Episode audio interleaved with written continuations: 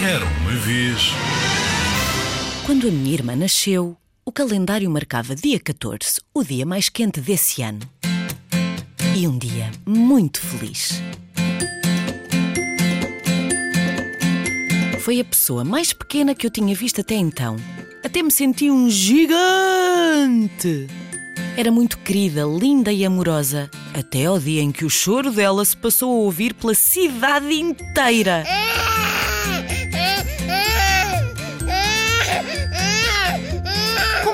Bebê ter tantas lágrimas dentro dela? Pensava eu.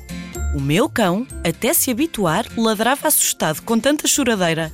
Aquela sinfonia punha-me os cabelos em pé.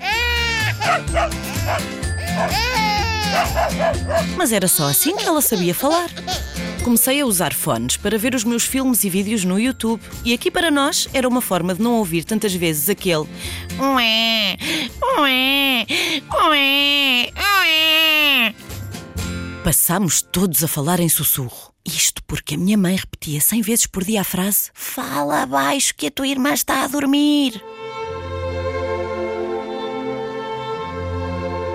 A sala passou a ter bonecos que se multiplicavam no sofá e no chão. Decidi deixar ficar os meus super-heróis no quarto. Senti que a minha mãe passou a estar um bocadinho menos de tempo na minha cama quando me ia deitar. Mas o nosso amor continua grande. Um dia até lhe perguntei se podia arranjar um peluche igual a ela, para ficar sempre comigo à noite.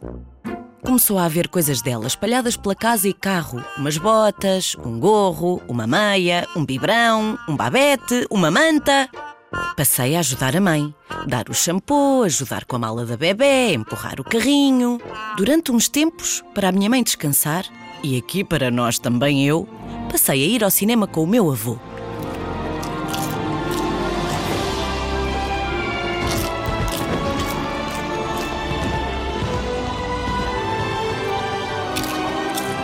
Houve uma altura em que nos restaurantes comíamos mais rápido do que um corredor de Fórmula 1.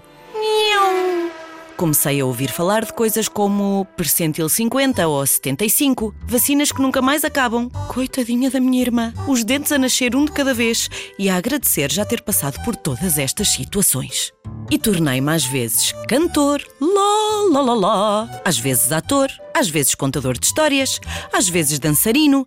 Bastava eu dizer ai, ui, para ela se rir. Quando ela começou a querer falar o meu nome, passou de José para Gégé. Mas passei a ter aquela cara alegre e sorridente para dar um beijinho e um abraço quando chego da escola. Aquela companhia no banco de trás do automóvel que sorri para mim de orelha a orelha. Quando a minha irmã nasceu, acho que percebeu logo que eu era o seu irmão. Eu senti que ela fazia parte de mim, como se o seu coração fosse metade do meu. Sei que vamos ter discussões, porque os irmãos também discutem, mas sei que a amo. Para sempre, como nos filmes.